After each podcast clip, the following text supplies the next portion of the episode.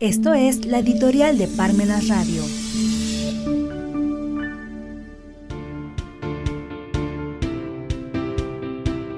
El resultado de la reforma a las outsourcing, aumento de empleo informal. Cuando lo ilícito es más fácil de hacerlo ilícito. Silvino Vergara Nava.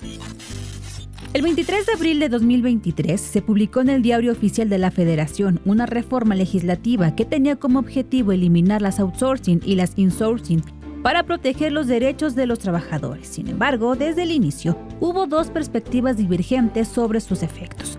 Los optimistas creían que la medida respetaría los derechos de los trabajadores y pondría fin a las prácticas de triangulación empleadas por el sector patronal para evitar otorgar prestaciones laborales. Por otro lado, los escépticos predijeron que, en realidad, la reforma reduciría aún más los derechos laborales. Los datos oficiales del INEGI respaldan esta postura, ya que la economía informal sigue teniendo más empleados que la economía formal, lo que revela un fracaso en la implementación de la reforma. Según datos del INEGI, el trabajo informal representa el 55.4% del total de los empleos. El problema radica en que la prohibición y sanciones impuestas no siguieron la regla de oro para legislar, que establece que lo lícito debe ser más fácil de hacer que lo ilícito, en lugar de resolver el problema subyacente, la reforma desencadenó un aumento de empleados, empresas outsourcing que luego fueron forzados a pasar al sector informal.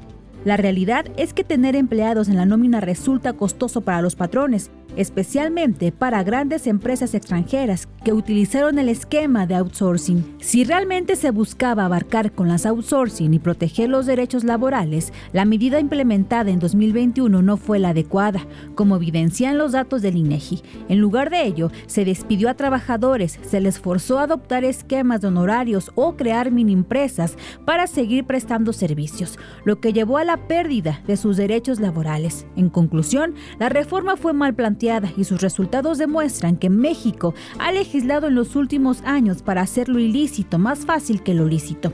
Es fundamental analizar el problema desde su raíz y seguir la regla de oro para legislar si se busca resolver de manera efectiva estas cuestiones.